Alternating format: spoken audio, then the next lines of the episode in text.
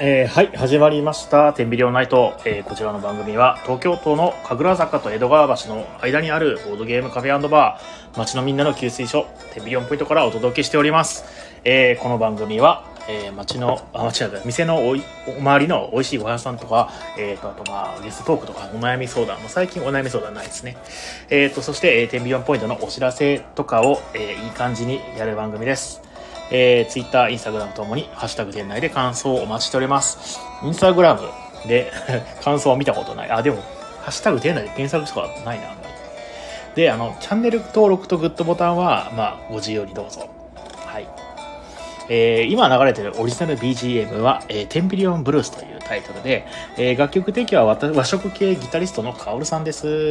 えーまたこの番組はお便りを投稿していただくと特製ステッカーを差し上げております。ステッカー希望者の方は連絡先と一緒に投稿またはテンビリ来店時に、えーラジオ投稿しましたとお声掛けください。えーメインパーソナリティは私、オーナー検定長の比嘉です。今日は新太くんが来てくれてるはず。どうかなよいしょ。あ、いたいた。よいしょ。お疲れ様こんばんは。お疲れ様です。あーちょっと声が小さいかも。あ、本当ですかあ、でも僕のスピーカーが小さいんだ。ごめんごめん。え、どうですかね今、今どんな感じでしょう今ね、普通かちょっと大きいかぐらい。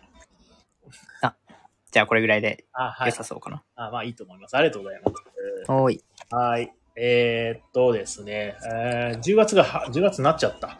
で、えっとですね、なんかいろいろね、税制が変わって、あの、大変だっていう世間を言ってますけど、まだちょっと実感がまだ持ててない感じですね。うんうん。しんたくんなんか、他にそういった変化はございますか何ビールでも飲んでるのあ、気づかれま した。そうだねタイミングが。 え、え、しんたくんビールとも飲む人しんたくんビールとか飲む人ですね。そうなんで知らなかはい。った。はい、あ、でもお酒あんまり強くないんですけど、はいはいはいはい。あの、友達から誕生日ってことで、あの、おつまみをもらって、おー、ほうほうほ。そうんな、ビールを買わなきゃあかんなってなって、なるほどね。買ってきたって感じです。えーおつまみ何もらったのは、ポリッピーってわかりますあー、なんか聞いたことある。ポリッピー。はいはいはい。僕めっちゃポリッピー好きで、好きなのそうなんですよ。ほうほうほで、そのポリッピーのなんかいろんな種類のポリッピーを見かけたみたいなので、うえー、それの。なんか5個ぐらいポリッピーもらって、僕、ポリッピーの普通の塩味です。あれ、あれなんだっけポリッピーの、はい。あのー、えっ、と、え、緑のポリッピーありはいはいはい。普通のやつですね。おっぱいが茶色くなるやつあ、これ違うわ。僕、ポリッピーじゃないや。ポリッピーのような、あれ、枝豆のポリッピーみたいなのがあるんですよ。おポリッピー初めて聞いた。知んないけど、まあ、ある、はいポリッピーの。これってあれピーナッツじゃないですか。はいはい。で、枝豆バージョンみたいなのがあるんですね。ポリッピーじゃなかうった。ーん。それがすごい好きで、たまに買って食べてました。でもポリッピー美味しいですよね。でずっとそうなんですよ。よ。胸焼きがするっていうか、なんか、もういいってなっちゃいますけど、ピーナッツ。それは僕はならないですけど、年じゃないですかね。あ あ。そうね。あ、えーあれ、電力豆だっけな違うな。電力豆じゃないんだよね。まあいいや。はい。あ、そうなんです。てか、久々の参加でうんご報告が遅れたんですけど、お、はいはい。あの、この度なんとお、内定が決まりました。いや、ありがとうございます。おめでとう。第一志望、第一志望。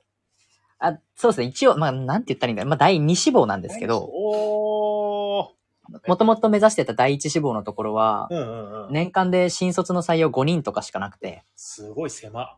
うん。あすごい狭きもんなので、はいまあ結構、無理ゲーかなとか思いながら、こう応募してたところがあって、ああ、なるほどね。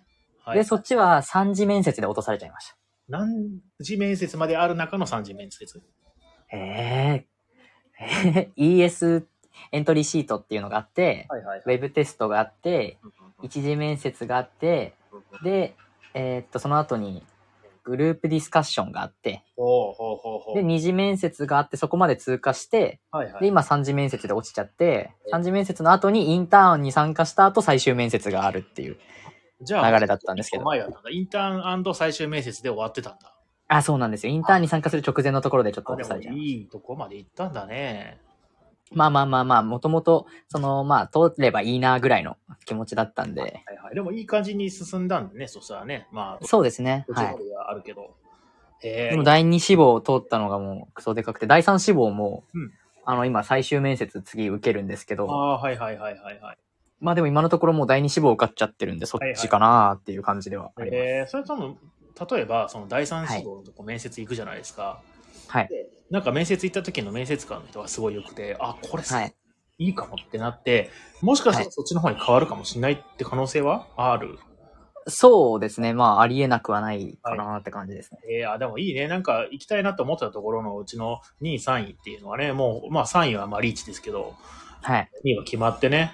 いや、もうなんか、そうなんです。もう大安心だね、そしたらね。いやーもう大安心ですよ。もう本当に。もう今すごい自分の心が広く て。なんかその内定もらってから、うわ、雨降ってきたのに傘持ってねえわ。ま、内定あるからいっかって感じなんですよ ね。もうすべてを許せる、今。あらゆるものを許せる感じです。ショーシャンクのポスターみたいになってるんだろう な。えもうそんな感じです、今。だかあらで。もいいね、いいね。あの、本当に良かった。じゃあ、お疲れ様でした、本当に。ありがとうございます。えー、あ、そう。パーティーだね、そしたらね。そうすごいんですよ。その先々週に内定もらって、ほうほうほうほで、内定もらいました、みたいなインスタとかで報告して、う。はいはいはい。ゼミでおめでとう、みたいな。うんうんゼうミの日に内定おめでとうみたいにみんなに祝ってもらえてありがとうって言った次の週に僕誕生日で、ん。もう最高じゃん。誕生日になりましたみたいなことをインスタで言っ たら、あ、おめでとう、誕生日おめでとうみたいなことをゼミで祝ってもらえて。で、今週の昨日、昨日日曜日でしたっけ日曜日に、以上です。あの、この間お話しした商品開発の大会、あーのはいはい中間発表みたいなのがあって、うんうんうんうんうんうん秋カンファレンスっていうのがあるんですけど、その秋カンで、その自分が参加したテーマ20チーム中のうん、なんと1位をいただきまして、マジでえ マジです。何ボードゲームで会あ、ボードゲームやめました。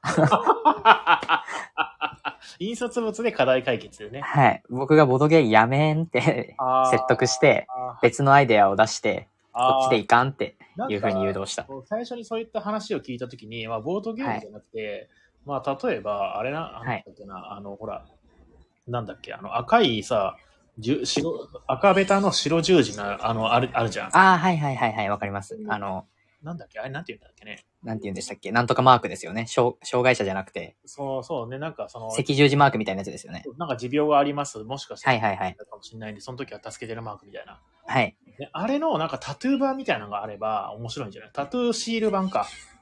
はいはいはい。があればなんか面白いんじゃないかなって思ってて、でもまあ全然話川の話がまあそれたんだけど、でも違うやつになったんだね、ほんでね。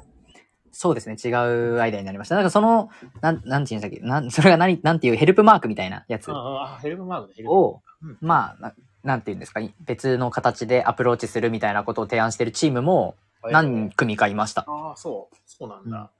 えーちなみに、しんたくんのチームは何をやったんですか、結局。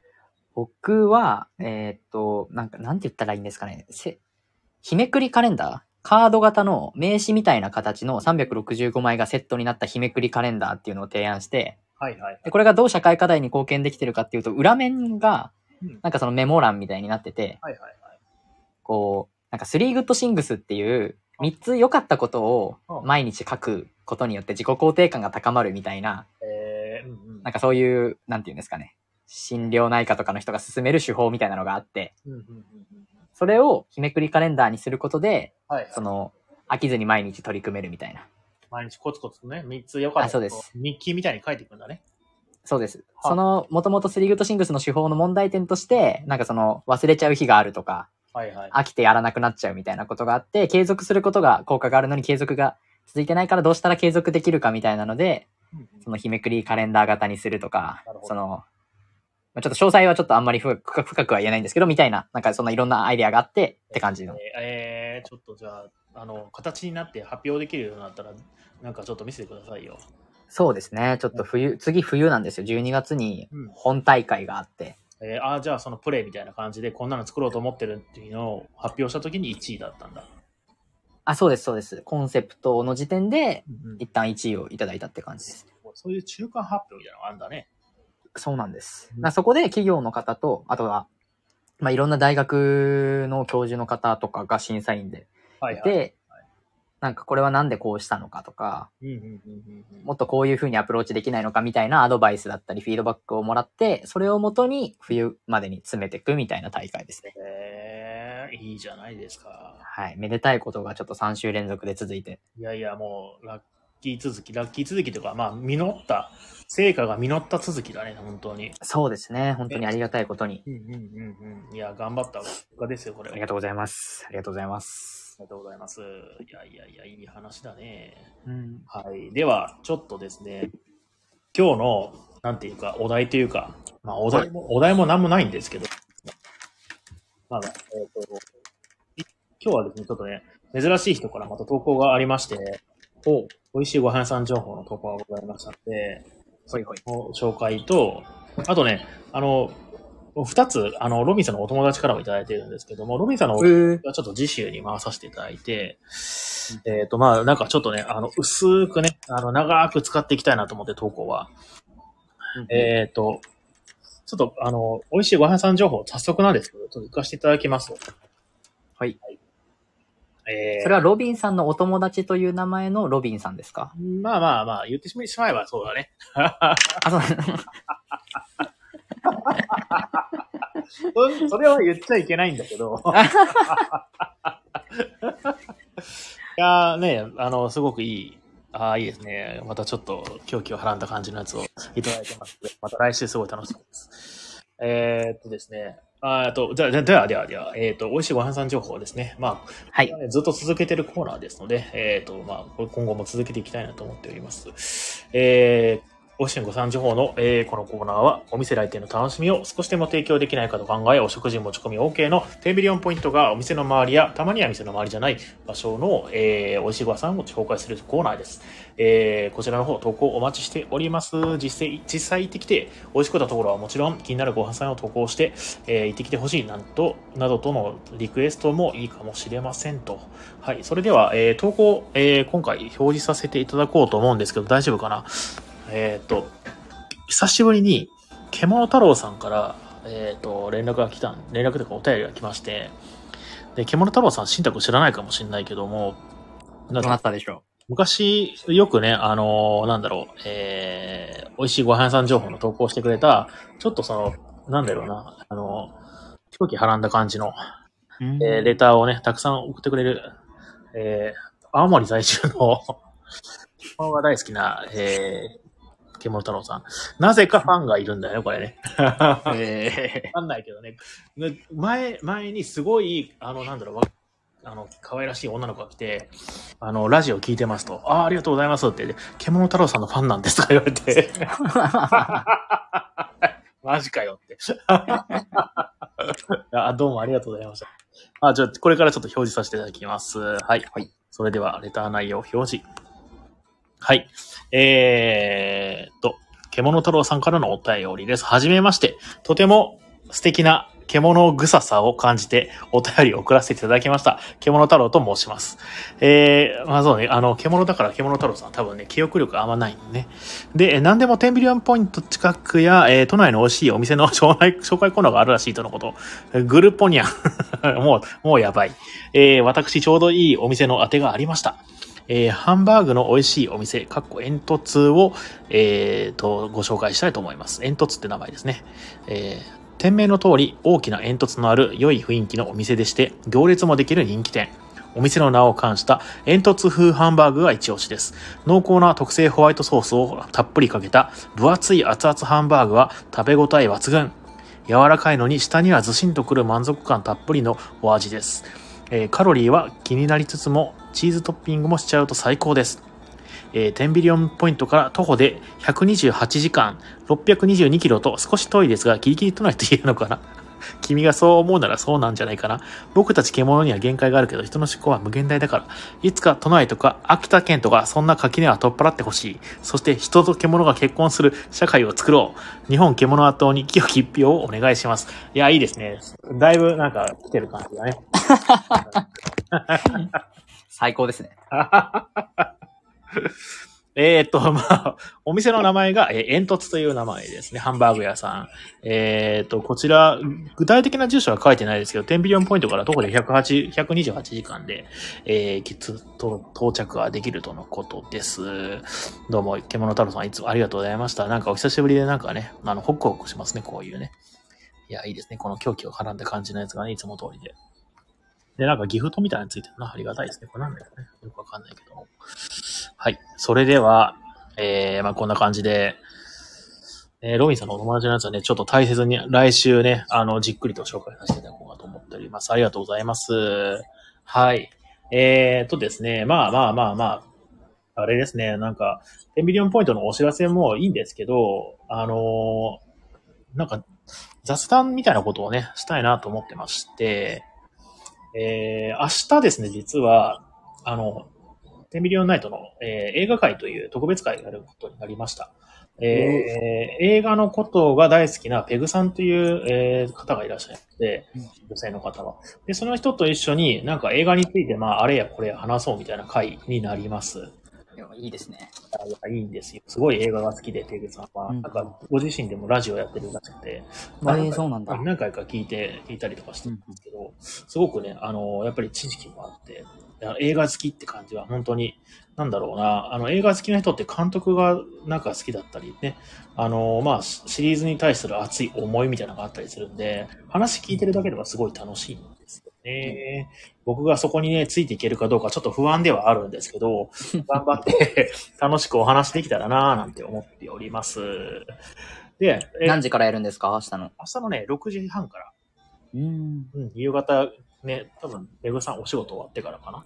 うん、で、えっ、と、アイクさんもね、なんか、緊急で駆けつけてくれることになりました。なんか、アイクさんもね、お、そうすなんごい映画好きなんでね、一緒にお話ししましょうみたいな。大工さんはちょっとね、遅刻して、えっ、と、19時半とか、もしくは8時ぐらいに来るんじゃないかなって思って、8時ぐらいまでやってるかどうかもわかんないけどね。テンビリオンポイントでやるんですかあ、えっ、とね、えー僕はテンビリオンポイントにいるんだけど、はいエグさんはどっちなんだろうあの、リモートの可能性があるね。なんかそんなあそうなんでできない。うんうん。まあそんな感じでございますよ。うんうん。映画。あのーなんだろうな、そういったその、ね、あのー歴史のあるジャンルのことを話すと、結構その、なんだろうな、意識のあることが前提じゃないと話してはいけないみたいな、こういったコンテンツ、うんそんな、そんな雰囲気があったりするもんなんですけども、まあその回はですね、まあ深夜のファミレストークというのをテーマに掲げておりまして、もうなんか好きだったらまあいいんじゃねみたいな感じでお話ししようという、えー誰にもなんか責任取ら取らないっていう、まあ、気楽な会話にしようかと思ってます。はいいいいですね。素敵です。しんたくん最近映画行った最近、あ、僕、あれ行きました。あのー、4畳半タイムマシンブルースっていう映画が、この間公開されて、動画だね。うんうんうんうん。はい、9月30とかにはもう行きました。あれ一昨日ちょっと覚えてないですけど、はい 一は昨日か3日前ぐらいに行きました。ループものが違うのかあ、まあ、ルー、うん、ループもタイム、あの、サマータイムマシンブルースっていうなあ、はいはいはいはいはい、はい。映画がもともとあって、うんうん。なんか、うわちょっと僕、うろ覚えなんですけど、その冷房のリモコンが壊れて、うんうんタイムマシンを使って壊れる前の冷房のリモコンを手に入れようみたいな。そうすればうん、冷房がまた使えるはずだみたいにそんな。なって戻るんだけどうん、その過去を改変すると現代が壊れちゃうんじゃないかみたいになって、はいはい、タイムバランスが起こるんじゃないかと。起こるんじゃないかみたいなので、やっぱやめにしようとするんだけどみたいなドタバタコメディが、ぱ、あよくサマータイムマシンブルースっていう映画でもともと題材としてあって、はいはいはいはい。で、それとは別で、あの、四畳半神話体系っていう、うんうんうん。あの、あるよね。森見富彦さんのうんうんうん。小説を元にしたアニメがあっありますて、うんうんうんこの四畳半神話体系に出てくるキャラクターたちと、そのサマータイムマシンブルースっていうのが、こう合体したみたいなああ、なるほどね。映画で、うんうんアニメ映画だね。うんうん。あ、そうです、アニメ映画です。僕結構アニメ映画が好きで、はいはいはいはいはいはい。で、もともとその四畳半神話体系とか、夜は短し歩け乙女とかがすごい好きなので、はいはいはいはい。公開が決まってからすごい楽しみにしてて、この間見に行ったんですけど、めちゃめちゃ面白かったですね。えー、ああ、そう。いいですね。すごい良かったです。いいですね、いいですね。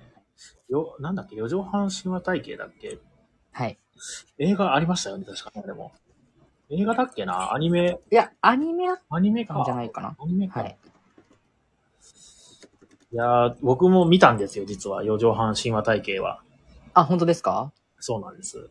ただなんか、あのー残念ながらちょっとおしゃれすぎてついていけなかった感じかな。いやっやそうなんですよね。四畳半身用体系ってちょっととっつきづらさみたいなのが、ぱね、ちょっとこうあるじゃないですか。するんですよね。で、あの、夜は短し歩け乙女っていうのが、 同同じ作者の人の本で、それも映画、それは映画化されてたんですけど、まはいはいはいはいあ、。それもちょっと結構、とっつきづらさみたいなのがああるんですよ。僕はすごい好きなんですけど、人には勧められないみたいな。ああ、そんなんだ。うーんので、どっちも僕は好きだけどって感じだったんですけど、その4畳半タイムマシンブルースは、うんうんうんうんなんか2020年に小説が出てたらしくて、僕それ知らなくて、ええー、2年前に。うん。はい。で、映画見に行ったんですけど、あの、やっぱサマータイムマシンブルースがやっぱ元になってるっていうのもあって、はいはいはいはい。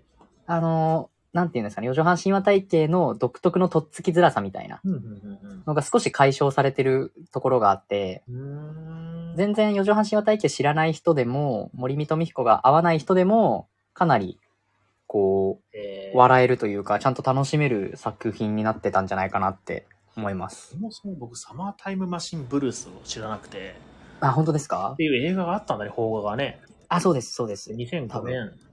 へえ。あーこれ初めて見た。これもやっぱり同じ感じなのが、タイムマシンを作っ使って、あ、そうです、そうです。また歴史改変しようと思ったら、なんかドタバタになっちゃったみたいな感じ。そうなんです、そうなんです。うんはいはいはいはい。へえ、全然知らなかった、これ。こっちのサマータイムマシンブルースは結構し知ってて好きだったんだ。あ、そうですね。これ結構多分有名で、一回見て、なんかちゃんとは覚えてないんですけど、すごい面白かったなっていう記憶があって、はいで、えそれとコラボするのと思って見に行ったんですけど、ほうほうほうほもう本当に普通に面白かった。え、これ全然おすすめです。多分、その四畳半神話体系で、ちょっと自分は無理だったなっていう人でも、すごい楽しめると思います。うえめーっちゃ面白かったです。ちょっとチェックします。明日、なんかその収録まで時間があるから映画見に行こうかなと思ったんだけど、これでもいいかもしれないなちょっとチャレンジしてもらって、ぜひぜひ。すごい人気で、もう映画館めちゃめちゃ埋まってて、あ、そうなのそうなんです。ええもう全だから、うんうんうん。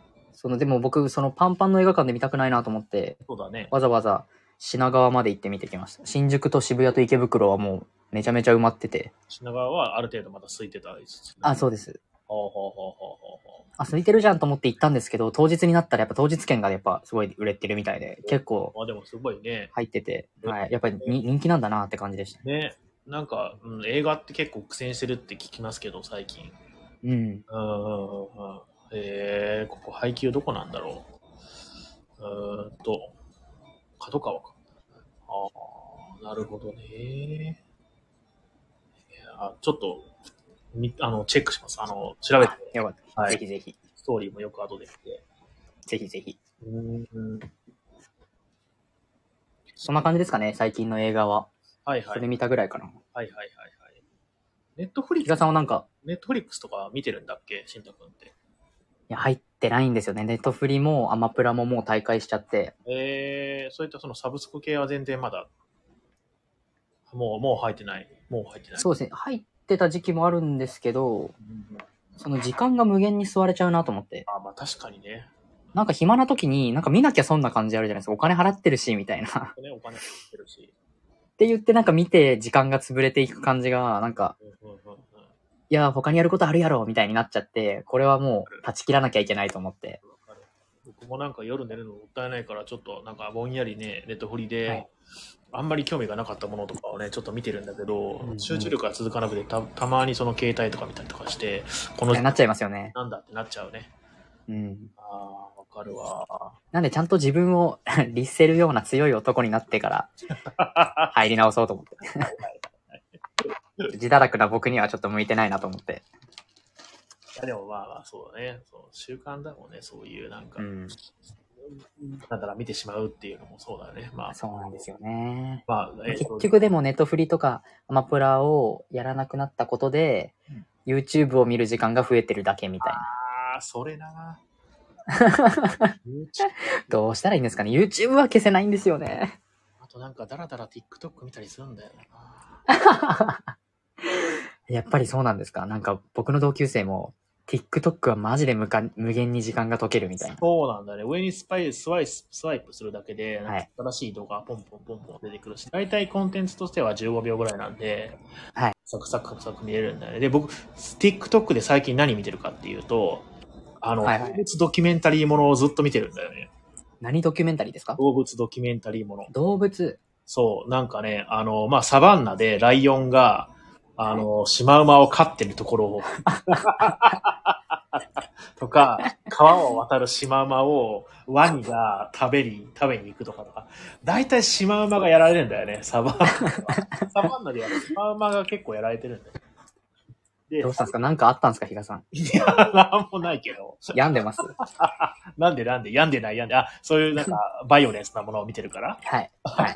そうじゃない。あのなんかストレスが溜まってんのかなって。そんなことはないと思うんだけどね。昔から動物系のやつは好きだったんだけど。いいや、なんか動物系って言うから、こうてっきりこう、飼い犬とか飼い猫とかが可愛いあー15秒の動画なのかと思ったら、結構バイオレンスなやつ。あー、そう見てかるんもですかもしれない。ちょっとね、刺激を求めてるのかもしれないね。あーでもそれをずっと見てたら、なんかあの、なんだっけな、TikTok の方のカスタマイズが僕はに寄ってき て、なんかねあの、最近は、あの、チワワとか、すごい小型犬いいんじゃん。はいはい。可愛い感じの、まあ、日本ではすごい可愛くて、室内犬で、なんか写真とかあげると、まあ、バズったりするような可愛いはい。子犬がさ、はい海外で飼われてるんだけども、海外での飼われ方がすごくて、うんまあ、10匹くらいで飼ってて、はいあの、なんだろう、あの、農場で飼われてて、農場の、その草、草をさ、なんかまとめてたりするとこあるでしょうんうんあ。あいうところをガーってと、なんだっけ、フォークリフトでバーって上げると、まあ、下からネズミがバラバラバラって出てくんだよね。うー、はいはいはい。それを犬が走って追っかけて、ガーってやって、首ぐるぐるぐるぐるぐるぐるって振って、 動画が出てくるようになってきて、最近。 やべえ、あんた可愛いチワワちゃんたちが。でもそれ楽しんで見てるわけですよね、比嘉さんも。 いや、なんかシュールだなと思って。なるほど。日本との比べ方全然すげえなって。優秀ですね、TikTok のうん、そうね。アルゴリズムは。あの、なんだっけ、ダックスフンドとかもほら、もともとほら、狩猟犬じゃん。はいはいはい。まあ、日本ではなんかさ、あの、ちょっとおしゃれ可な。愛いみたいな。そうはい。そうそう、服着せられてとかあるんじゃん。全然服とか着てねえんだよな。ガチですげえ顔して、ネズミを噛んで、首グイッ。すごいバイオレンスな話なのに、めちゃめちゃ嬉しそうに語り ますね、比嘉さん。音声なのにすごい笑顔が透けて見え ます。獣太郎さんが聞いたらね、そっとするかもしれない。本当ですよ、獣太郎さん。獣太郎さん、聞いてないことを祈りますね。ね。あの言ってたんだけどねね、残念ながら獣が狩る狩られるの動画を僕は見てます。なんか、これすごいですよね。その SNS のうんおすすめ動画のアルゴリズムみたいなの、はいはい本当にすごいなって思いますね。ねえ本当にね。あと、その、まあ、最近技術の発展で、発展っていうか、はいなんか、進歩みたいなんで、はいちょっとびっくりしたのが、あの、ツイッターなのかないや、iOS なのかもしれないんだけど、はい。もう画像をさ、あの、写真撮るんだよね。あの、写真撮っ、まあ、ポスターとか写真撮るでしょはい。で、画像を、その撮った写真の一覧あるじゃん。そこはいはいはいで、をクリックすると、テキストが取れるようになってるね、最近ね。え、え、テキストテキストがコピーできるようになってるんだよ。本当ですかエンビリオンポイントってカタカナで書いた画像をバンって貼って、それをまあ、はい。えっ、と、iPhone に保存するでしょはい。で、えっ、と、iPhone の画像の、まあ、その一覧があるでしょあそこから、あ、あそこだっけななんか違うかもしれないな。Twitter にアップロードしようとして、はい。を長押しすると、そのカタカナが取れるんだね。まあ、昔からマジっすか OCR っていう技術自体はあったんだけど、はい。それがなんかもう携帯にも搭載されてるようになってて、あ、これすごい。へえ。これってさ、何がすごいかっていうと、あの、その個人が持ってる iPhone とかの、要するにはい画像のテキストも情報として吸われてるってことなんだね。吸われてうんるってことは、うんうんうん。まあなんだろうな、収集されてるはい。うん、ってことなんだよね。うんそうするとさ、もう結構、その、要するに、あの僕好みの、あの、あのカスタマイズされた、あの、レコメンドのアドがさ、飛んでくるわけ。はい。ううわそのうち僕はもう、なんだろうな、あの、あの、ツイッターの広告全部、あの、動物が狩猟してる動画になってくるんじゃないかって。ぁ。どんだけ好きなんですか その画像にも動物の狩猟ばっかり。 実際でも画像は保存しないんだけどね。見てるだけだから。 でもね、つあの、TikTok にはバレてるのは、この人ずっと動物もの見てんなって。いすごいですよね。やー、本当にね。いや、時間が、本当に、なんだ、夜寝ようと思って、はい。まあ、寝る前にちょっとまあ、携帯触ろうかなみたいな。まあ、よくないんだけどね。はいはい。まあはい。ぼんやり触ってたらさ、もうずっとはい気づいたら4時とか5時とかになってさ、うんうん。あ本当にもう、あの、携帯、あの、持たない方がね、本当に人生豊かになるんじゃないかって、最近ちょっと思ってるんですうん。いやー、間違いないですよ。有意義に時間使えますよね。よね。本当に。あ時間ず有限なんだよね。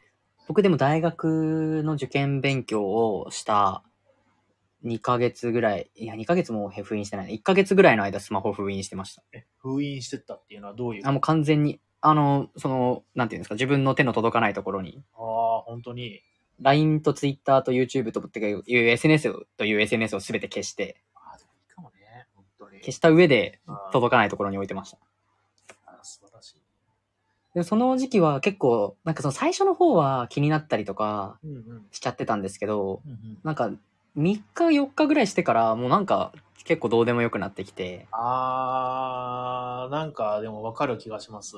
あ,、うんあるある、そういった経験は。あの、ファミコン世代なんですね、僕ね。はいはいはい。もうめちゃくちゃファミコン好きで、僕、はい。やるのがね。まあで、すごい遊んでたんだけど、はい。なんかね、1日やらない日を決めて、はい。そしてまた2日やらない日を決めて、3日やらない日を決めてってやると、本当に普通に立つことができて、ファミコンえの。そうなんですよね。そうですよね。習慣なんだよね、やっぱりね。逆もしっかりで、例えば何かの勉強しようと思った時に、なんか気合い入れて、じゃあ今日はもう5時間やるぞって、いきなりできる。はいうんうんうんうんそれ、を、例えば、もう本当に2分間だけ椅子座って、参考書開いて眺めるっていうのを、その毎日してると、それが、あ、今日はなんか15分できたとか、うんうんあ今日はもう30分全然見ても苦じゃないとかっていう風に習慣化されていくもうんうのんなんだよね。だからその逆も使えんじゃないかなって最近思ってたり。うん、何かやめるときってことですそよね。うそうそう。動物動画を見るのやめるとかね。う、んうん、僕だったら見ない。やっぱ TikTok その習慣とかこう依存みたいなのってありますよね。ね本当にね。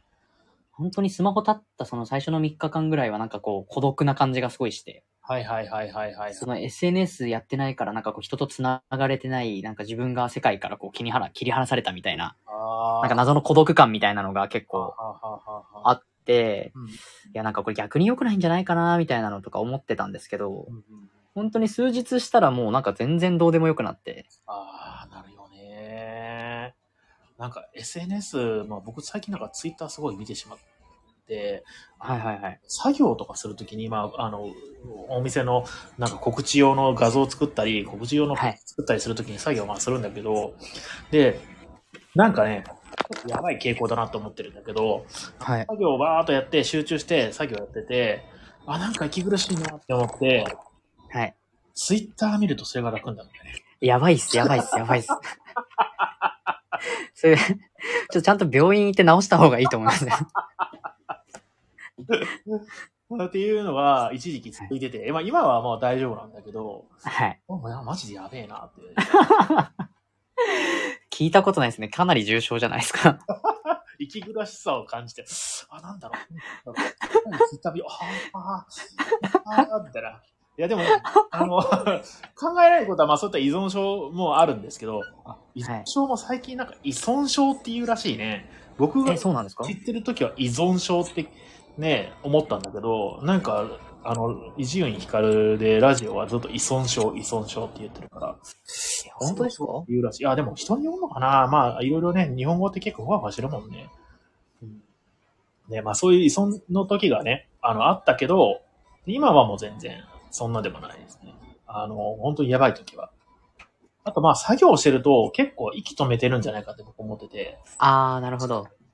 あの呼吸が浅くなるってやつってことですようねんうんうん。集中するとなっちゃいますよね。そうそうそう。っていうのが、例えばそれはその SNS 見てるときは、まあ、リラックスしてるからさ、うんうんうん。できてるっていうのがあるんじゃないかで、ちょっと自分で確かに。してたんだよ。うんうん。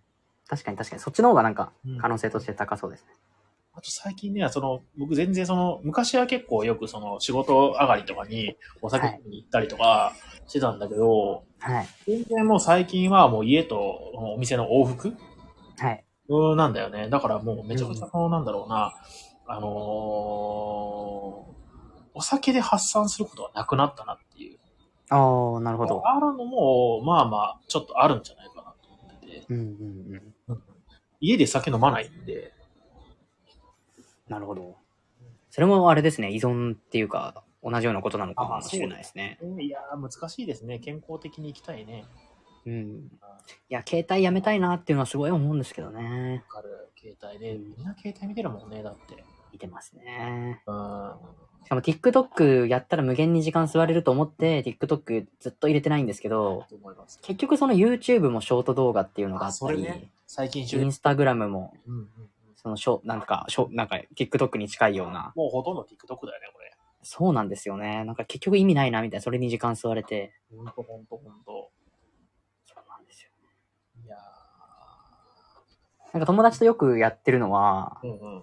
あの、そのアルゴリズムを利用した遊びで、その、ふ、ふとした時に、そのインスタグラムの検索ボタンをボンって一緒に押してうん、その画面上に映ってるおっぱいの数が多い方が負けっていうゲームやってます。多い方が、多い方が負けないね。多い方が負けです。 ああ、なるほどね、なるほどね。つまり多いってことは、その、ここれも、それ会うまでの期間の間には、いそれだけの女の子のおっぱいを見てたってことになるん で、あの、欲を断ち切れてないってことで。友達に、あのね、はい友達に、あの、トータルリコール、おっぱいでけん、トータルリコール、あえっ、と、スペースおっぱいで検索させてはい。おいたら、多分しなんか勝率上がると思うんだよね。え、何ですかトータルリコールってト。ータルリコールってえ SF 映画が昔あって、はい。で、まあ、要するにその、えっ、と、火星かどっかが、まあ、メインの舞台なんでね。で、はい宇宙人とかも、まあ、普通に、その、一緒に生活してるみたいな。で、そこで、まあ、要するにその繁華街に行くんだよ、主人公が。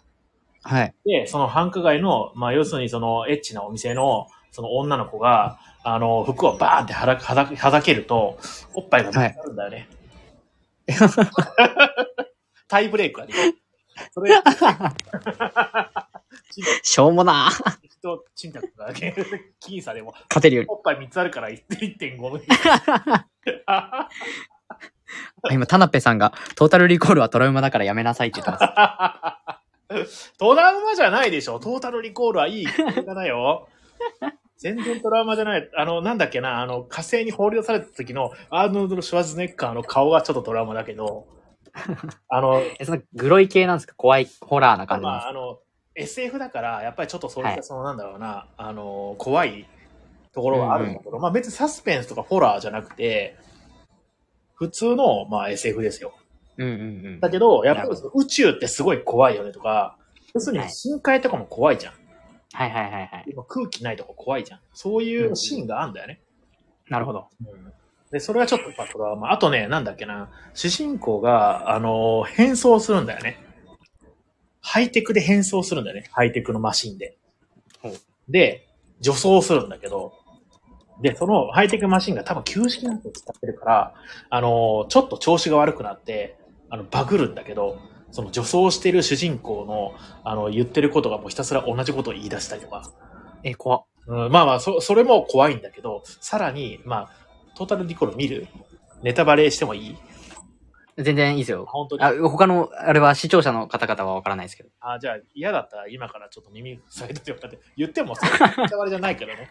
あの、まあ、はい結構名物シーンなんだけど、そのはい。予想の、その変装をマシンでしてて、ほうほうほうで、マシンが不調になって、あの、はい顔が半分にバーンってちぎれる。ちぎれるっていうか、もうええパーって開くんだね。でも血が飛び出るとかじゃなくて、そのなんだろう、機械みたいな、帯みたいな、バババババババってなって、でも、おばさんの顔がバーンって半分になるのはちょっと気持ち悪かったりするんだけど、はい。でもそれぐらいだよ。そんなトラウマじゃないよ。田辺さん、トラウマ。おっぱい2点2.5個あるよね。え2.5個で3個あるからね。なんかちょっと気になってる自分がいて嫌ですね、なんか。昔の映画だけどね。まあ、でもその、そこら辺から。あとはなんだろうな。すごい未来の世界っていう設定だからさ、なんか受付嬢の女の人が、なんはかい、その、気だるそうに受付とかしてて、で、はいあの、メイクとかするんだけど、その時に、あの、ゆ指を、人差し指じゃなくて、まあ、指の爪をね、から、はい。ネイルの色を変えたりしてんだよね。うんうんでそれもなんかタッチペンみたいなねペッペってやると、要はススススススって変わったりとかして、なんかすごいハイテクって感じのえー演出があったりして、その時のなんかあの未来の、未来予想みたいな、あのーのが垣間見れて、すごくいいですよ。レトロフューチャーみたいな感じかな。うん。名作なんですか、やっぱり。名作と言われてますね。うんあーまあ、面比白い。嘉さんもやっぱ結構じゃあ、映画好きって感じなんですね。いや、でも、あそうかもしれない。でも、このぐらいの多分年齢の人って、まあ、要するに昔のポップスとかってみんな同じもの歌えてたじゃん。はいはいはい。最近なんか結構その多様化してるって言うじゃないですか。はい。ね。それと多分似てるんだと思うんだよね。ああ、なみるんほなど見。てる映画も同じ。全員 ET 見てて、バックトゥーザフューチなャるほー見どて。、ああ、なるほど。でグーニーズ見て、トータルリコートータルリコーラー見てないかもしれ ない。トータルリコーラー見てないかも しれない。でもまあまあまあ、でも、でも有名な映画だね。あと、ゼイリーブも好きなんだけどね。知らねえ、どっちも。全員、なんて言いましたゼイリーブ。リブ。ゼイリブ。あのね、ゼイリブ、うん、あの、いいんだよね。あの、 SF が好きなんですか、比嘉さんは。それたまたま SF だったんだけど、 あ、そうなんですか。うんあの、なんだろう敵、敵と主人公がいきなりプロレスを始めたりするのが最高なんだよね。サスペンスで、本人たちはほ結構 ほ、なんかなんだろうな、スリ、シリアスにやってんだけど、やってることプロレスみたいな、 やったりとか、あとはなんか特徴的なのは、実は世界は地球人、あ宇宙人に侵略されててっていううーん。で、主人公だけがそいつを、その、う誰が宇宙人で、誰が地球人なのかを分かる、んあの、サングラスを偶然発見するんだよね。うーん。で、そのサングラスがかけたら、普通の、まあ、パッと見は普通の人なんだけど、サングラス越しに見ると、顔がもうめちゃくちゃもう、怖いドクロみたいな。ああ、そういうことなんだ、これ。なるほど。で。そのサングラス越しに、あの、広告を見ると、なんかね、子供を産めとか、文字で書いたりするのね。ええなんか、労働をしようみたいな。まあ、労働しようが書いてあったかどうかわかんないけど、まあ、そういうなんかメッセージが書いてある。ええ実は、サブリミナル的に洗脳されてるみたいな。そうそうそうええおい、面白そ支配されていたっていう、その時の、なんだ、主人公のセリフがすごい面白くて、なんだろうな、普通のコンビニみたいなところで買い物してたんだね。で、コンビニみたいなところで買い物してて、そのサングラスつけたまま買い物してて、まあ、そのレジ待ちしてる隣におばちゃんが、あのーいて、サングラスで見たら宇宙人でびっくりするんだけど、主人公は。う。はい。でも、その隣のおばちゃんは自分がまさかバレてると思ってないから、なんなの早はいくレジしてよみたいなこと言うんだけど、はい。主人公がその顔を見て、チーズがあ腐ったような顔してやるとかっていうのは、 すごい面白くて。 え、でも設定すごい面白そうっすわ。あ、でもなねん、か設定いいよね。そういう。今、最初にその比嘉さんが、なんかやってることはプロレスなんだよねって言ってた時は、 なんやそのクソ映画って思ってたんですけど、 今途中の話聞いたらすごい興味出てきました。そうね、面白い設定ですよね。うんうん、なんか、今、最近の映画ってそんなにその設定ピンとくるやつは、そう僕らが知らないだけなのかもしれないけど、あんまないよね。うん。なんか、なんかね、グッとくる設定の映画って、なんだろうな、見たいなって思ったら設定の映画なんだっけな。えーテネットは見たいなって思ったな、設定で。どんな設定なんですかえっ、とね、時間を操る。まあ、これもやっぱり SF なんだけど、やっぱり。はい。時間を操る。どうなんだっけななんかね、逆再生するんだよね。その、アクション映画で。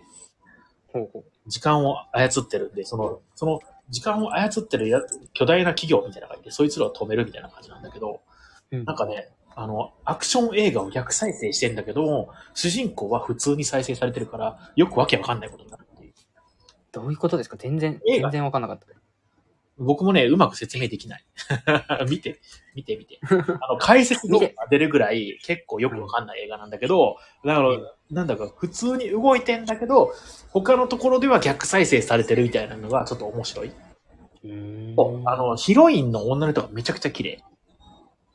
テネットですかテネット。最近の映画ですよ、テネットは。ヒロインの女の人がめちゃめちゃ綺麗で、ヒロインの女の人の旦那がめちゃくちゃ悪いやつなのね。うんうん。で、そういう、その人が、ヒロインの女の人のことを、まあ、DV するんだけどうん、で、DV する時の掛け声が面白い。なんか、なんか着、着眼点が独特じゃないですか、ヒカ さん。 いや、でも本当にそうなんでね。あの、悪いやつを演じようと思って、ちょっと無理してやってる感じが、すごい良かった。 めっちゃ難解だけどすごい面白かったですよねってムーミンさんが言ってますねあ、。本当ですかあ、そうなんだ。そうなんだ。なんかでもね、まあ、あの、ムービーとしてはすごく面白いし、あの、お話も、なんかすごくね、あ、あの、多分あら、あらす、あらすじとか見ると多分面白いと思うよ。えっ、うと、ーん。テネット、あらすじ。あと最近、また、あ、もう、これどうしよう。明日の話全部言っちゃうのまあいいかそうですね、ちょっと貯めときましょう、貯めときましょう。ちょ映画の話、ここで打ち切りにしましょう。いやー、映画面白いよね。映画ぐらいしか面白くとねえんだよな、ほん と。そんなことないじゃないですか。世の中いっぱいあるじゃないですか、ボードゲームとかね。それこそ。あれボードゲームやりたい。やもう日賀さんなんで火曜日、火曜日休みなんですか本当に。いや、しんたくんが言ってくれれば別に、はい今日以外も、あの、夕方までだったらそれでいいよ夕方まで あ、本当ですかちょっと遊んでください、ぜひ。早くコロコロ堂に行かなきゃね。逆にあれはどうですかうんその、月夜から、あ、いや、でも俺が大学あるんだよな。くなんかね、火曜日、しんたくんも外せないバイトがあるんだよね、確かね。ーいや、もう最悪そうなんですよね。本当に塾結構自由で、シフトが。はいはいシフトが自由で変えれるっていうところが魅力的なんですけど、はい。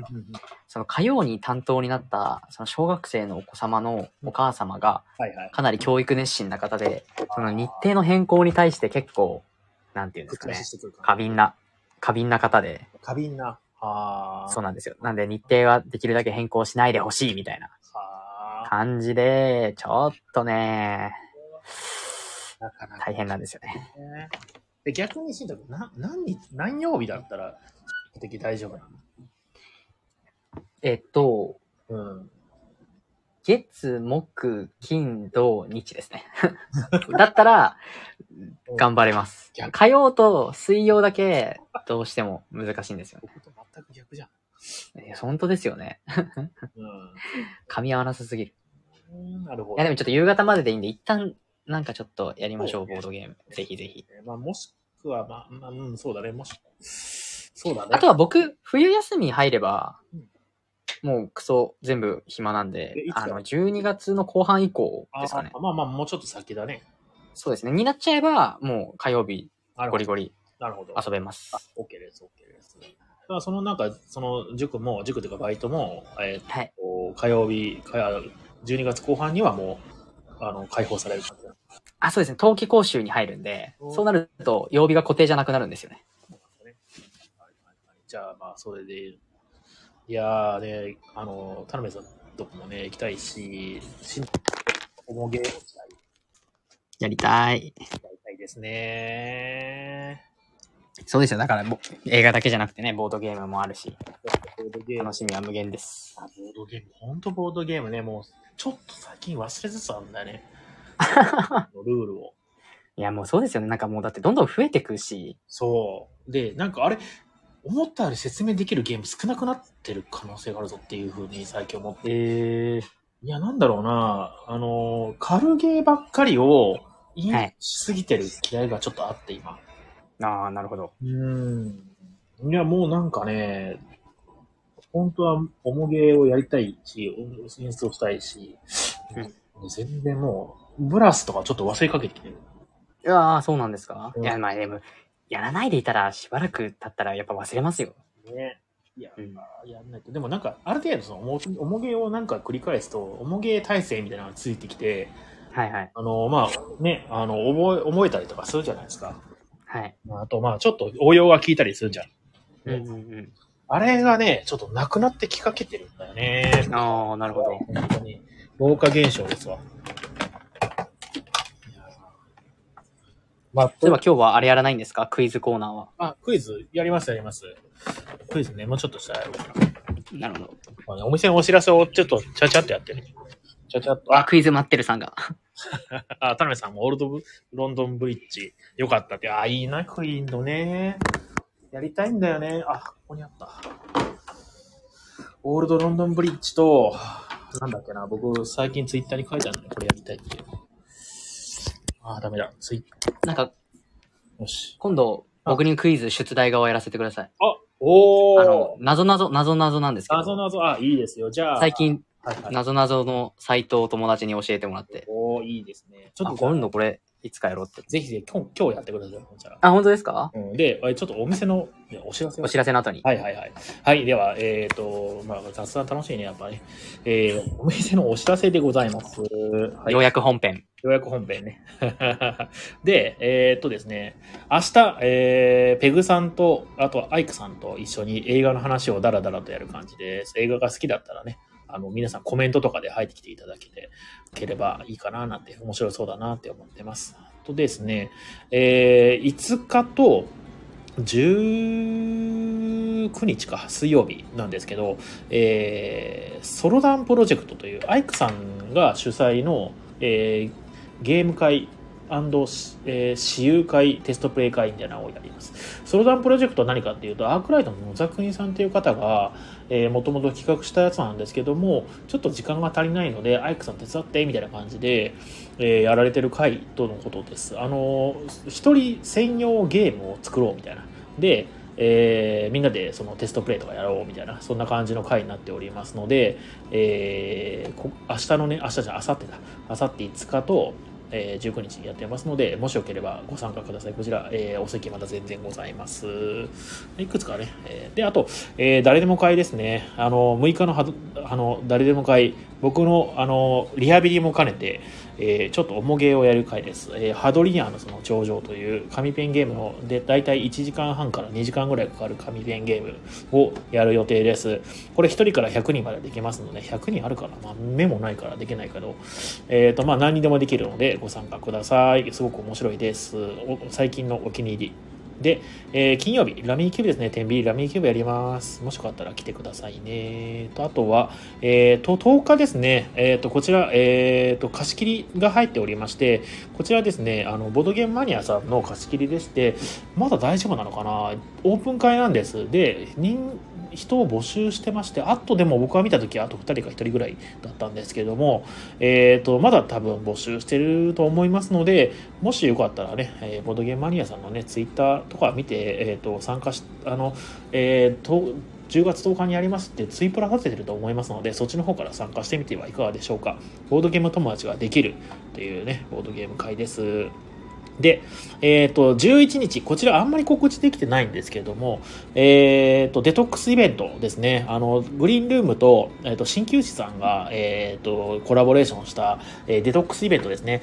えー、デト鍼灸の、なんだろうな、えー刺さない針というのを使ったマッサージを受けて、で、その後、えっ、と、お通じを良くなる、えー内面から良くできるという、えーコールドプレスジュースというね、野菜の、えージュースをですね、飲んで、えーというイベントをですね、えー11日の火曜日ですね、テレビ休みの日ですね、にやっておりますので、えー19時からですね、こちらホームページの方に詳しく書いてますので、ご注目ください。で、えっ、と、翌週も、えー誰でも会、今度はよく、その次の週はですね、初心者会となってますので、えー初心者の、あー我こそはボードゲーム初心者という方ね、いらっしゃっていただけると嬉しいです。で、15日、えー赤木マルシェですね、えー久しぶりに、2ヶ月ぶりなのかな、に、えー出店します。えっ、と、か、神楽坂、神楽坂じゃない、いや、神、ん神楽坂だ。神楽坂の、えっ、と、駅から徒歩ん20秒ぐらいのところにある、えー赤城神社というところで、朝の11時か10時ぐらいから、えー夕方の17時ぐらいまで、そこは10時から17時だ。はい。えーマルシェをね、えー開催してまして、そちらの方に10ビリオンポイントと、えーグリーンルームで一緒にえー出ます。当日はですね、なんかみんなでワイワイ遊べるようなボードゲームをえー体験できるよっていうコーナーを設けております。えっと、赤木マルシェの15日の土曜日ですね。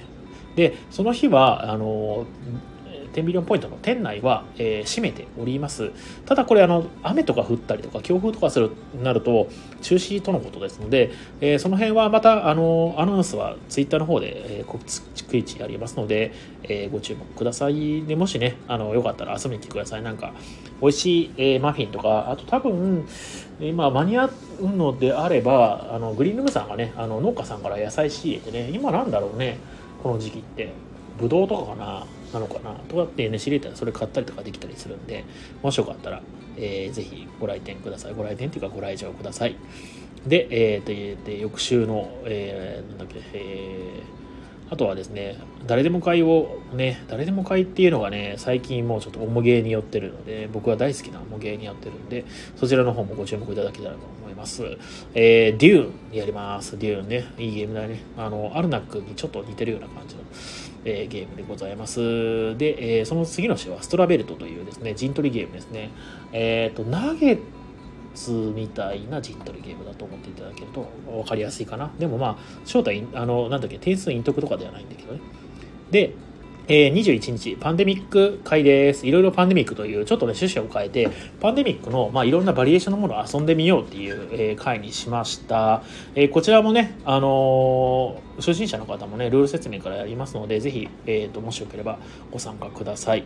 で、えー23日ですね、23日の日曜日はですね、えーゲームマーケット2022秋私有会となっておりまして、こちら、えー、10ビリオンポイントの店内で、えーサークルさん、5サークルさんが参加する、えーゲームマーケット直前のですね、えー、と私有イベントとなっております。えー、と18時からと少し遅めのスタートではあるんですけれども、えーお得に参加できますしあとご飯付きのコースとかっていうのもね、えー設けておりますちょっと事前予約はあのね20日までの事前予約制ですので、えーこちらもご検討いただいてましたらお早めにご予約くださいえー、とあなんかね詳細ホームページの方に書いてますすごく面白そうなゲームがたくさん出てますのでよければどうぞであとはえー、と、なんだっけな、あ27日、落語会ですね。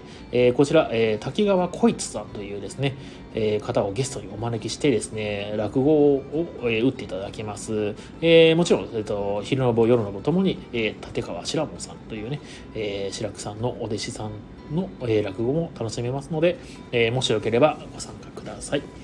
で、29、30のゲームマーケット秋なんですけど、僕、この日行こうかなと思ってます。一般参加で普通に。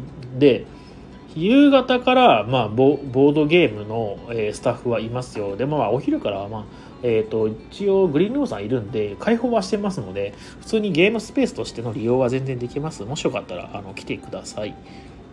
はい。なんかね、あの、前日会とかやりたいなと思ったんだけども、うーん、どうかな。需要があればやりたいなと思って、もう前日会もしくはあの、あの、なんだっけな、ゲームアートのゲットの後の新作みんなでやろうぜ会みたいなね、やれたらいい、面白いなと思っています。はい。で、えっ、と、来月になっちゃうんですけど、4、5、えー6、なんだっけ、4、5、6、7とね、ちょっとお休み、連休いただいております。11月ね。で、えー、と、あとは13日ですね、その翌週の13日の日曜日もちょっと貸し切りです。まだ告知とかね、あのー決まりましたらしますし、あのー、10ミリオンポイントのカレンダーの方には、えートップページにあるカレンダーですね、あっちの Google カレンダーの方にはもう、えー書いておりますので、えーその日、えーご来店、ごご検討してた方はご注意ください。えーこんなもんかな、お知らせはね。なんかあったっけな、これちょっと見てみよう。えー、と、あとは、あとは何かあるかしら。そんなもんかな。そんなもんかな。全部言ったかな。はい。今月も盛りだくさんですね。今月は、まあ特に今月はね、あの、二つちょっと追加のイベントがあるんでね、やっぱりうんたくさんだなっていう感じです。ありがたいですね。あの、一個はね、アイクさん主催のイベントです。はい。えー、それでは、ちょっとじゃあ、しんたくんの、なぞなぞなぞなぞですあ。あ、オッケーオッケー。じゃあ、しんたくんなぞなぞ用意できましたできてます。えーじゃあ、ちょっとクイズ会えー、なぞなぞクイズ会ということで、僕もコメントで参加します。じゃあ、しそのうでぶす、ね。ね、お願いします。はい。じゃあ、1問目は、これでいきます。はいえー停電したので、ろうそく10本に火をつけました。はいところが、風が吹いて3本消えてしまいました。ほうほうほう。次の日残っていたろうそくは何本でしょ停電したので、10本のうろうそく10本に火をつけました10本。ね風が吹いて3本消えました。次の日残っていたろうそくは何本え普通に考えたら7本だけど、多分、なぞなぞだから7本じゃないんだよね。なんだろう。うーん。 ?10 がすべて使って0。ブブー。10、ブブー。えー、なんだろう。え、火が、えごめんなさい、火がついてた停電したのでろうそく10本に火をつけました。火をつけましたはいはい。ところが風が吹いて3本消えてしまいました。はいはいはいはい。次の日残っていたろうそくは何本であ、すわかりましたお、これだーあ、正解、ヒガさん。イェイイそェのイ通り。そう、火がついてたからね。消えたろうそくの方が残ってるの残っで、てたからね。そうだね。そうです。やったなね。ので、答えは3本でしイたェ。イイェイイェイイェイイェイ。あ、いいですね。それ僕の手元にないんで、ちょっとヒガさんに出して もらう。オッケーオッケー。はい、じゃあ次の問題です。はい。えーみかん7個を10人で分けるにはどうしたらいいでしょうかみかん7個を10人で分けるにはどうしたらいい か。どうしたらいいか。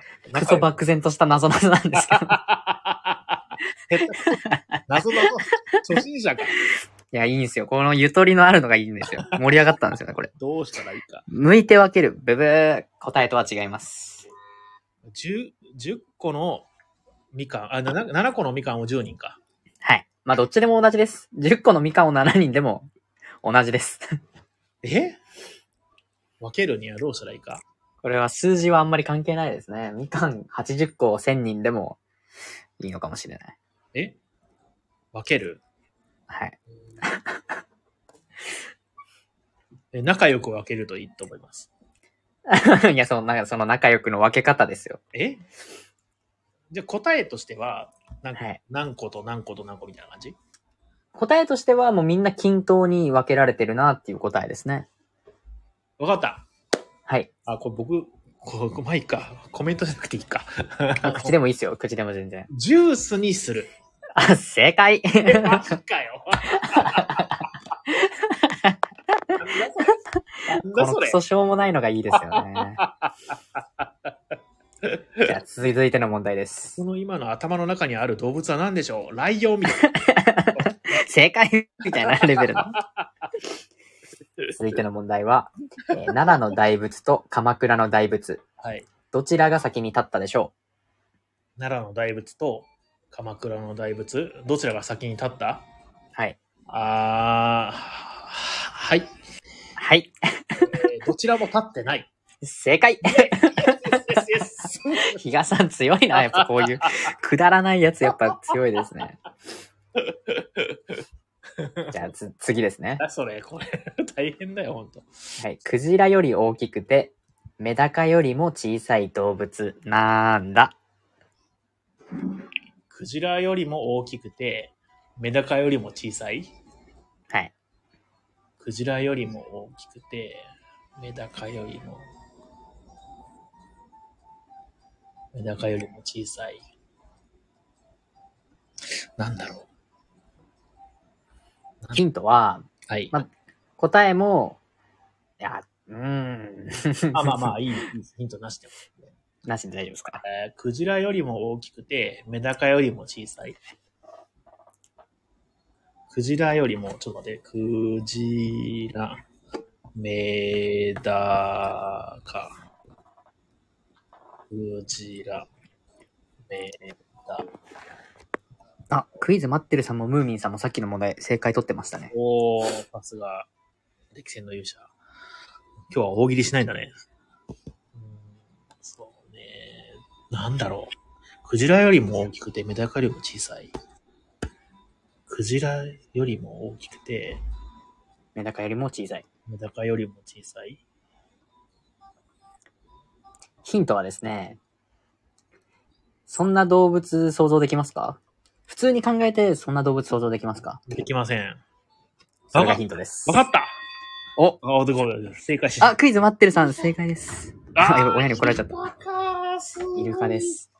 イルカかーその通り。そっちか。いるかっていうのが答えでした。あーいいです。平和ですね、なんかね。なんていうか、いいですね。なぞなぞやっぱいいですよね。すごいくだらなくて。いいですね。な好んかき、なんですよね。心が平和な時にやるのは一番いいですね、なぞなぞはね。すさんでる時にやると、はってなりますもんね。確かに。まあ ひねくれてるやつからすると、なんやそれってなりますもんね。 髪の毛ワシャって使って、なんなりますもん。それは比嘉さんがバイオレンスなだけです。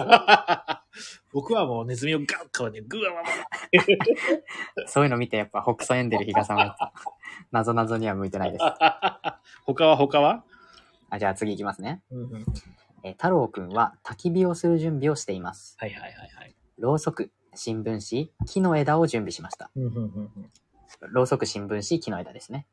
で、えーマッチはたった1本しかありません。うんうんうんうんさて、何から火をつけるのが正解え、はい、ろうそく。その理由ははい、クイズ待ってるさん正解。マッチでーす。うわー やられたーやられたー確かにそうやね。引っかかりましたね、比嘉さん。あーえー何から火をつけるのは正解ああ、確かにね。じゃあ次の問題です。はい、お願いします。 10人乗りの大きなエレベーターが故障して2階から落ちてしまいました。ははでも、怪我した人はいなかったようです。なぜ中に人が入ってなかったか正解ら。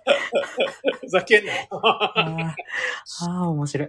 最高なんですよ。ブこの、これちょっとサイトがある、そういうサイトがあるんで すけど、あの、この間その、ズーム飲み会みたいなのをしながらー、はいはい。やり始めたんですけど、もう本当にもうみんな腹抱えて笑ってましたあね。そうだね。腹ちぎれるやつだ ね、これね。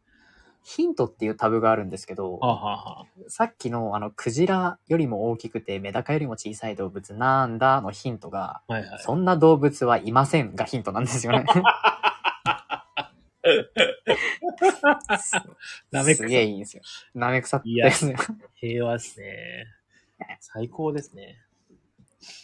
いやーじゃあ次の問題いきます。はい、お願いします。えーっと、つよしくんのお父さんには5人の子供がいますうん。足の速い一郎くん、頭のいい二郎くん、みんなに優しい三郎くん、料理が上手な四郎くん。さて、もう一人の名前はつよしくん。 正解。いや あ、すごい、もうみ、みんなすごい、やっぱつよしって、これ結構有名ですよね。あるあるのやつですよね。なんかあのお酒飲みながらやりたいね、これね、ほんとね。うん。本当はね、なんかベロベロになってね。うんんこれ、壺に入ったらもうずっとゲラゲラ笑ってるやつだね、これね。そうです。じゃあ、いいじゃん。なぞなぞいいね、平和だね。あるなどのすごい平和でいいですよね。だからなぞなぞにしようかな、クイズじゃなくて。じゃあ次の問題です。あ、はい。ラスラストにしますそろラスそトろ、。ラストにしようか、ラスト。じゃあラストです、はいえー大きな荷物を抱えたお年寄りがバスに乗ってきました。おうおうそれでも誰も席を譲ろうとしません。あ一体なぜバスに乗ってきました。大きな荷物を抱えたお年寄りがバスに乗ってきました。それでも誰をも席を譲ろうとしません。一体なぜ誰もいなかったブブー、バスには人がいます。ね、今までの傾向だとすると誰もいないことがあればね。大きな荷物を持った、お年寄りがバスに乗ってきました。それでも誰も席を譲ろうとしません。えー乗客全員お年寄りだった。ブブー。夢お年寄りが運転手ブブー。夢ブブー。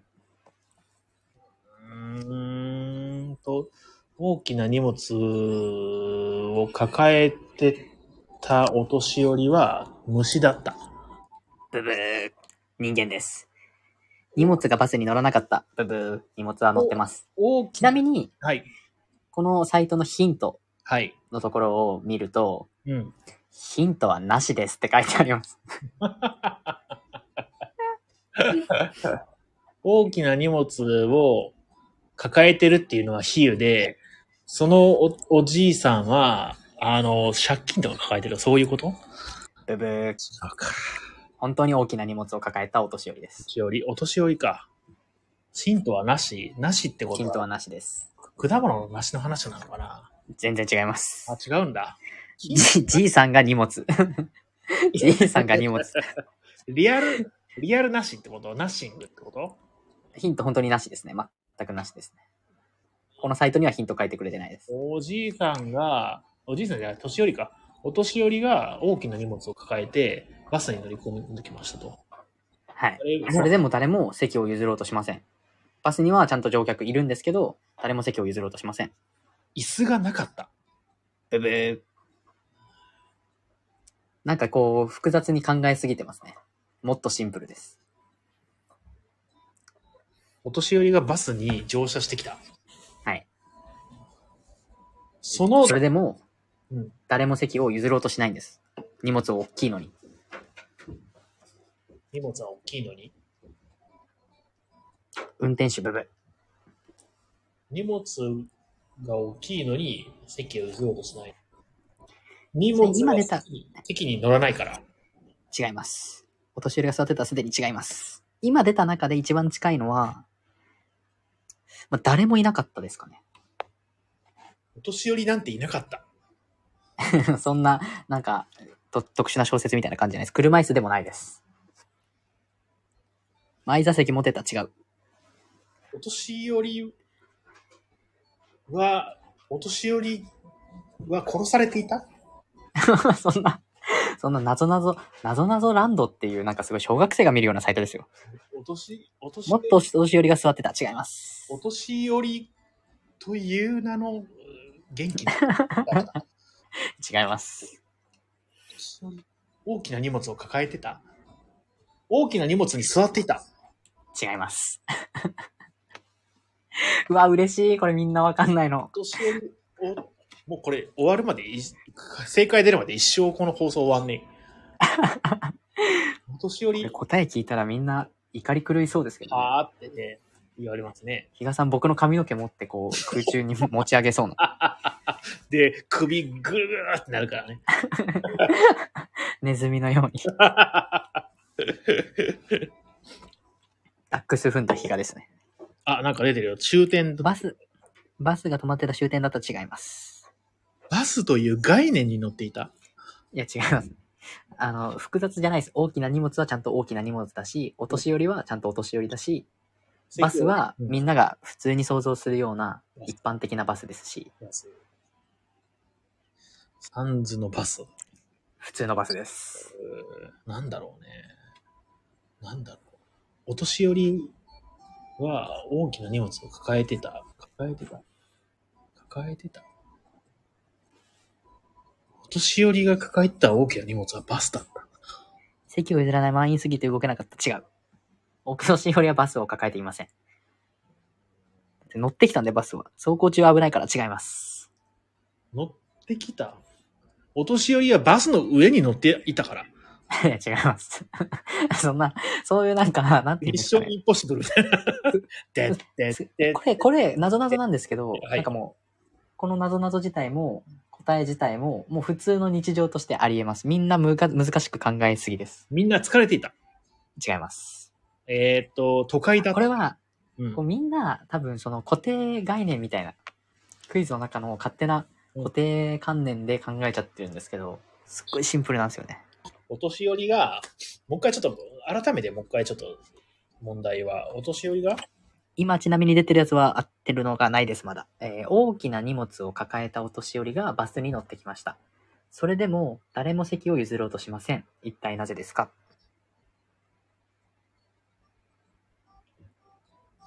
さらにはサラリーマンもいれば女子高生もいて男子高校生もいて若者もいてみたいな大きな荷物を抱えた。あ、わかった。お、お年寄りは、サンタクロースだった。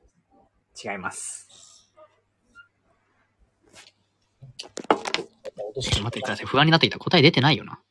寄りは、あ、出てない。え、すごい。大きな荷物を抱えたお年寄りが、バスに乗ってきた。あ、まあ、田辺、田辺さんがほとんど正解ですね。席が普通に空いてたからが正解です。 ええはあああああ、面白い。5分ぐらい悩んでましたね、皆さん。なんてこった。 おと、お なんか、お年、お年寄りって名前のバスだったとかの方がいいや。ないやいや いや。いや、これでも普通に納得いきません席がたくさん空いてたからは。あ、まあそっかって感じじゃないですか。確かに。そうか確かに。いや、田辺さんお見事。優先素晴らしい座んなよってね。あそういうことです、答えは。いやー、最高にイライラしましたね。ああ、面白い。最高や。はい、そんな感じで、じゃあ、これにておしまいです。どうもありがとうございました。新宅ありがとうございなますぞは好評ですので、な来週も新宅なぞだな。あ、本当ですか もう僕でただサイトのやつ読んでるだけですあけあ、どもね、う全然それでいいです。全然それでいいですあ。本当です。いやまたじゃあ来週。はい。OK です、OK です。はい。ほな、じゃあもう時間も時間ですね。皆さん寝なあかんでしょ。はい。いね。ね僕や、久々に楽しかった。あー僕も楽しかったです、新宅とお話できて。よかったです。あー次はボドゲで。ほんまね、これでボードゲームできたら最高なんですけどね。いや、本当に、うんやりましょう、ボドゲ。あーぜひぜひ。まあ、あの、本当にあの、平日のね、火曜日じゃなくて、はい夕方までやったら全然できますので言ってください。わかりました。はい。ほな、えーと、そしたら最後の締めのね言葉言うて終わりにしますわ。はい。今日はありがとうございました。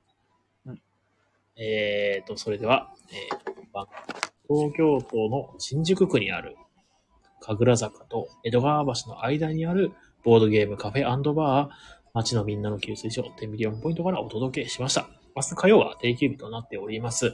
えっ、と、グリーンルームさん自体はやってますので、えーもしよければ11時半から18時まで。で、その日、えっ、と、10 19時かな ?19 時かな ?10、明日だっけデトックスイベント。明日はないよな。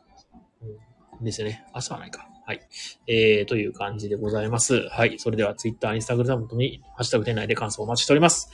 えー、ではでは、皆さん、おやすみなさい。おやすみなさいでではす。では、ありがとうございます。